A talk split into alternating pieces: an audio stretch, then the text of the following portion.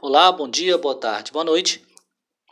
Meu nome é Alexandre Takio Kitagawa, sou licenciado em Ciências Biológicas, especialista em Ciências Ambientais e Ensino de Ciência, mestre em Ciência Animal. Sou professor da Rede Municipal de Indaial. O tema do nosso trabalho é Laboratório para o Ensino de Ciência de Custo Reduzido. É, todos nós sabemos dos entraves no ensino de ciência em todos os níveis da educação, do ensino fundamental até o ensino superior. Ah, um dos motivos é a falta de aulas práticas citadas por muitos autores como a principal causa. É, escolas com laboratórios multidisciplinares são uma raridade nesse contexto nacional, principalmente nas escolas públicas.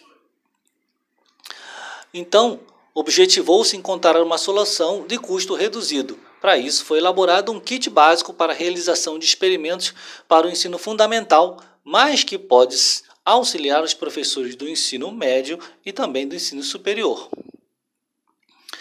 É, utilizamos materiais de baixo custo, porém que passa ao estudante a sensação de estar manipulando equipamentos de um laboratório.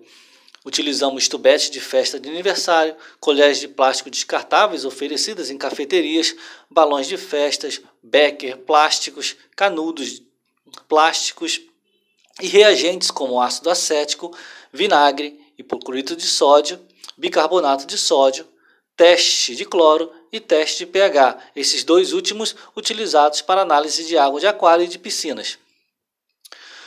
Como resultado, nós utilizamos esses materiais em todas as séries do ensino fundamental é, dos anos finais, do sexto, sétimo, oitavo, nono, adequando os experimentos para a proposta curricular de cada série.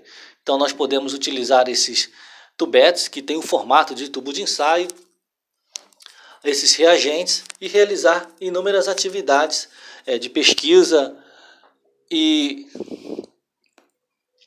experimentos de ciência, comprovando, utilizando situações do cotidiano e situações que poderiam ocorrer.